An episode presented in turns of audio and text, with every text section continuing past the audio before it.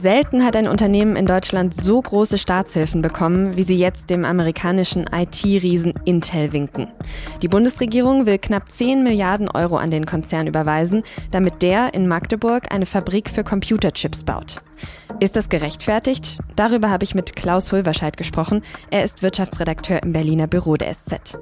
Sie hören auf den Punkt, den Nachrichtenpodcast der Süddeutschen Zeitung. Ich bin Tami Holderried. Ich freue mich, dass Sie zuhören. An diesem Montagnachmittag im Kanzleramt. An einem anthrazitfarbenen Tisch im Südfoyer der Berliner Regierungszentrale sitzen Staatssekretär Jörg Cookies und der Vizepräsident des Chipherstellers Intel, Keyvan Esfajani. Das sieht man auf einem Foto. Außerdem stehen da noch Kanzler Olaf Scholz und der Intel-Chef Pat Gelsinger. Und dann wird unterschrieben. Eine Subventionsvereinbarung. Und mit der gehen hier gerade knapp 10 Milliarden Euro über den Tisch. Denn in dieser Vereinbarung ist festgelegt, dass der IT-Konzern Intel 9,9 Milliarden Euro vom deutschen Staat bekommen soll, damit er in Magdeburg in Sachsen-Anhalt eine Halbleiterfabrik baut. Bei Intel selbst und bei künftigen Zuliefererbetrieben sollen so insgesamt rund 10.000 Arbeitsplätze entstehen. Vor allem geht es aber darum, dass die Ampelregierung Deutschland unabhängiger machen will, wenn es um Halbleiter, also zum Beispiel um Mikrochips geht. Das hat Olaf Scholz am Montag auf dem Tag der Industrie auch nochmal betont. Dann werden wird Deutschland zu einem der großen Halbleiterproduktionsstandorte weltweit. Und das ist ja vielleicht mal eine gute Botschaft. Ohne Halbleiter, da geht heute nämlich eigentlich gar nichts mehr. Mikrochips stecken zum Beispiel in Smartphones, in Spielekonsolen, in Laptops, Haushaltsgeräten, in der Medizintechnik und natürlich auch in Autos. Sie werden aber bislang noch kaum in Deutschland gefertigt. Deshalb sind deutsche Firmen, die solche Chips brauchen, auf Chiphersteller aus dem Ausland, zum Beispiel aus Asien oder Amerika, angewiesen. Und von Abhängigkeiten aus dem Ausland will man sich ja spätestens seit dem russischen Angriffskrieg auf die Ukraine möglichst frei machen. Aber rechtfertigt das alles solche hohen Subventionen und geht die Rechnung der Regierung am Ende auf? Das habe ich meinen Berliner Kollegen Klaus Hulverscheid aus der Wirtschaftsredaktion gefragt. Klaus, du hast geschrieben, dass man diese ganze Causa quasi mit zwei Überschriften lesen kann. Einmal, Deutschland löst sich schrittweise aus der Abhängigkeit von China und einmal Milliardenkonzern zockt deutsche Steuerzahler ab. Welche würdest du denn wählen? Das ist ja die Krux bei der Geschichte, dass beide Überschriften ihre Berechtigung haben und beide äh, halb richtig sind. Natürlich ist es auf der einen Seite vernünftig, wenn die Bundesregierung ähm, sich bei der Produktion von Chips, die ja das, das, das Herzstück der digitalen Transformation sind stärker darauf konzentriert, im Inland oder sagen wir mal zumindest in Europa herzustellen und weniger, sich weniger abhängig zu machen von Lieferanten im Ausland, insbesondere aus Südostasien. Das ist schon vernünftig. Die Summen, die aber jetzt hier in Rede stehen, die beispielsweise Intel jetzt bekommen soll mit 10 Milliarden Euro, die haben wirklich ein Ausmaß erreicht, das man kritisch hinterfragen kann, ja aus meiner Sicht muss. Mhm. Dann bleiben wir direkt mal beim Geld. Intel hat ja eigentlich 6,8 Milliarden Förderungen für diese Fabrik in Magdeburg gefordert. Jetzt sind es, du hast es gerade schon gesagt, fast 10 Milliarden. Wie ist das denn jetzt so viel mehr geworden? Intel argumentiert, dass im Vergleich von vor zwei Jahren, also als zum ersten Mal eine Absichtserklärung zwischen Regierung und dem Unternehmen äh, vereinbart wurde, ähm, die Kosten massiv in die Höhe geschossen sind, unter anderem wegen der gestiegenen Energiepreise infolge des russischen Kriegs gegen die Ukraine, allgemeine Inflationsgeschichten, Gleichzeitig sind aber auch die Bedingungen, also die Investitionsbedingungen in den USA und so weiter besser geworden ähm, durch beispielsweise den CHIPS Act und den sogenannten Inflation Reduction Act. Und wenn wir das hier machen sollen, dann muss sich die Regierung eben an diesen gestiegenen Investitionskosten auch beteiligen. Und das hat sie jetzt letztendlich auch gemacht. Und wurde da jetzt nur, in Anführungsstrichen, nur mehr Geld versprochen oder noch was anderes? Der Kern ist schon diese Summe von 10 Milliarden Euro. Und darüber hinaus gibt es noch eine Reihe von Nebenabsprachen, die bislang nicht bekannt gegeben worden sind, die wir aber recherchiert haben. Dazu gehört beispielsweise, dass Intel gerade mit einem äh, Stromanbieter in Magdeburg verhandelt über einen sehr günstigen Strompreis auf 20 Jahre festgelegt sozusagen und die Regierung nicht nur zugesagt hat, bei diesen Verhandlungen unterstützend dabei zu sein, sondern auch versprochen hat, dass wenn das, wenn die Strompreise doch äh, über Gebühr steigen sollten, da, dass man dann auch nochmal darüber reden kann, wie Intel diese, dieser Mehraufwand ausgeglichen werden kann. Also das klingt für mich so, als dass auch die 10 Milliarden noch nicht unbedingt das Ende der Fahnenstange sein müssen, sondern dass da sogar noch was draufkommen kann. Für diese ganzen Zugeständnisse gibt es ja quasi zwei Argumente. Zum einen, Lieferketten sollen gesichert werden und zum anderen Arbeitsplätze geschaffen. Bleiben wir mal bei den Lieferketten zuerst. Wie wichtig ist es denn tatsächlich, dass solche Intel-Chips in Deutschland produziert werden, also dass wir generell diese Halbleiterproduktion hier ausbauen? Also wenn wir ja was gelernt haben aus den letzten drei Jahren, aus der Pandemie und auch aus dem, aus dem russischen Überfall auf die Ukraine, dann ist es, dass wir uns bei strategisch wichtigen Gütern nicht zu sehr auf ein Land oder eine Region verlassen sollten, sondern dass wir in der Lage sein müssen, eben diese Güter zu einem gewissen Prozentsatz, nicht zu 100 Prozent, aber vielleicht zu 20 Prozent, ähm, selbst herzustellen oder im äh, befreundeten europäischen Ausland beispielsweise oder meinetwegen auch in den USA herstellen zu lassen. Also insofern, das ist schon ein gutes Argument. Wir sollten weiter in China und Taiwan, wo ja die meisten Chips herkommen, einkaufen. Aber wir sollten uns auch auf den Fall beispielsweise vorbereiten, dass China Taiwan überfällt, wir dann Sanktionen gegen China verhängen, China Sanktionen gegen uns verhängt, die zum Beispiel so aussehen können, dass wir keine Halbleiter mehr bekommen, was für unsere Volkswirtschaft eine Katastrophe wäre. Für solche Fälle muss man sich rüsten, weil die Welt sich verändert. Und das ist insofern schon ein sehr gutes Argument, dass man sagt, wir wollen zumindest in der Lage sein, Chips beispielsweise, aber auch viele andere Produkte. Ähm, wir wollen das Know-how haben, das hier bei uns herstellen zu können, damit wir eben im Krisenfall nicht auf den Goodwill von einem Land angewiesen sind, mit dem wir dann vielleicht nicht mehr befreundet sind.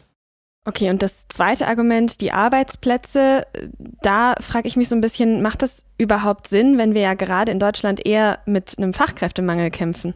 Naja, gut bezahlte Arbeitsplätze, und darüber reden wir ja hier in diesem Fall, zu schaffen, ist natürlich erstmal immer eine gute Idee. Aber du hast völlig recht. Es ist jetzt schon so, dass wir eigentlich nicht zu viele äh, IT-Experten, sage ich mal ganz grob gesagt, in Deutschland haben, sondern eher zu wenige. Und es besteht durchaus die Gefahr, dass da jetzt ein Unternehmen mit sehr tiefen Taschen wie Intel daherkommt äh, und ähm, anfängt, äh, Experten abzuwerben, beispielsweise bei kleinen und mittleren Betrieben, die dann wiederum selber in Schwierigkeiten kommen. Also das ist ein großes Problem. Eigentlich müsste diese Investitionsoffensive begleitet werden durch eine große Bildungs- und Ausbildungsoffensive der Unternehmen und auch der Bundesregierung. Und da passiert mir jedenfalls noch äh, deutlich zu wenig. Zwar soll jetzt die Zuwanderung erleichtert werden, aber so ein Gesamtkonzept, wie man diesen Fachkräftemangel ähm, beheben kann, den du zu Recht ins Feld führst, den sehe ich noch nicht so richtig. Jetzt kommt diese ganze Diskussion ja überhaupt erst auf, weil wir als Standort ja auch mit anderen Ländern konkurrieren. Du hast schon USA und China angesprochen. Und die wollen natürlich auch, dass Firmen zu ihnen kommen und versprechen auch hohe Subventionen. Inwieweit muss man da denn mithalten und wann lässt sich der Staat vielleicht auch zu sehr unter Druck setzen von solchen begehrten Unternehmen? Ja, dieses, dieses Phänomen lässt sich schon beobachten. Das ließ sich auch in den Verhandlungen zwischen der Bundesregierung und Intel beobachten. Die haben immer wieder damit kokettiert, dass sie gesagt haben, auch wir können auch woanders hingehen, wir müssen ja nicht nach Deutschland kommen. Die wissen also ganz genau, diese Unternehmen, dass sowohl die Europäer als auch die Amerikaner gerade eine äh, wirtschaftspolitische oder genauer gesagt wirtschaftssicherheitspolitische 180-Grad-Wende vollziehen, weg von der Idee, wir produzieren dort, wo es am billigsten ist, hin zu dem Gedanken, wir müssen bei bestimmten Dingen selber, müssen das wieder daheim in Anführungszeichen machen müssen die Regierungen äh, einen Mittelweg finden, wo sie sagen, pff, ja, ähm, zumal damit ja so eine Art, ähm, sagen wir mal, unternehmerisches Grundgesetz außer Kraft gesetzt wird. Eine Investition ist ja eine Wette auf die Zukunft, aber es hat natürlich auch einen Risikofaktor. Wenn ich da falsch liege mit meiner Marktprognose, dann, dann falle ich da als Unternehmen auch mit auf die Nase. Und genau dieser Prozess findet so jetzt nicht mehr statt, weil das Unternehmen selbst, wenn die Marktaussichten gar nicht so toll wären, jetzt sagen könnte, ja, machen wir trotzdem, weil es gibt ja diese ganze Staatskohle. Also da muss man wirklich aufpassen, dass man da nicht Unternehmen mit Summen pampert, die einfach nicht notwendig und die auch ökonomisch nicht sinnvoll sind. Und was wäre dann die Alternative? Also gibt es schon bessere Ideen, Unternehmen auch nach Deutschland zu locken wieder? Naja, ein so ein Land wie Deutschland hat ja, sagen wir mal, Standortvorteile und Standortnachteile. Zu den Nachteilen gehören hohe Steuern, beispielsweise viel Bürokratie, einige andere Dinge, alternde Gesellschaft. Aber wir haben auch Vorteile. Ähm, wir haben sehr gut ausgebildete Menschen. Wir sind ein politisch stabiles Umfeld. Wir haben eine vernünftige Infrastruktur bei allen, was man auch darüber sagen könnte.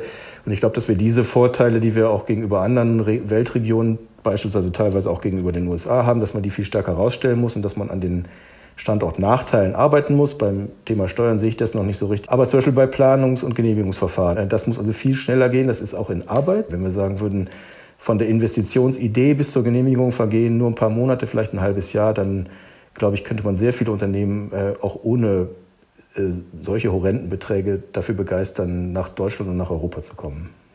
Also statt mehr Geld draufzuwerfen, eher Bürokratie und Hürden abbauen. Vielen herzlichen Dank, Klaus. Sehr gerne. Seit etwa dreieinhalb Jahren gibt es in Deutschland ein Klimaschutzgesetz. Und an diesem Mittwoch hat die Ampelkoalition eine größere Reform dazu beschlossen. Die größte Änderung betrifft die Obergrenzen für den CO2-Ausstoß. Bisher hatten einzelne Sektoren ja eigene Obergrenzen. Stattdessen soll es jetzt aber eine gesamte Obergrenze für alle Sektoren zusammengeben. Das heißt, wenn zum Beispiel der Verkehrssektor seine Ziele verfehlt, kann das ausgeglichen werden, wenn zum Beispiel der Bausektor dafür weniger CO2 ausstößt. Umweltverbände kritisieren diese Reform, klare Ziele würden dadurch aufgeweicht werden. In London beraten gerade internationale Regierungsvertreterinnen und Vertreter darüber, wie Regionen in der Ukraine wieder aufgebaut werden können, die im Krieg zerstört worden sind.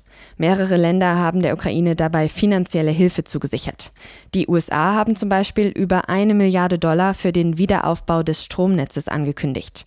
Deutschland will über 380 Millionen Euro beisteuern, zum Beispiel für Lebensmittel und Generatoren. Außenministerin Annalena Baerbock will der Ukraine außerdem beim Ausbau erneuerbarer Energien helfen.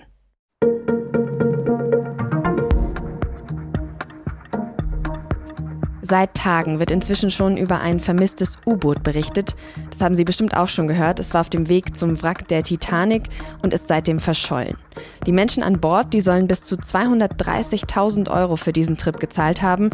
Und ja, deswegen sprechen wir jetzt auch wieder mehr über das Schlagwort Extremtourismus. Einige sehr reiche Menschen zahlen ja auch viel Geld, um ins All zu reisen, an den Nordpol, auf den Mount Everest oder eben zum Wrack der Titanic. Was ist das für ein Markt und wie sicher ist das? Das haben sich meine Kolleginnen und Kollegen angeschaut und ihre Erkenntnisse lesen Sie in der SZ von Donnerstag. Der Redaktionsschluss für Auf den Punkt war 16 Uhr. Produziert hat diese Sendung Annika Binger. Vielen Dank fürs Zuhören und bis morgen.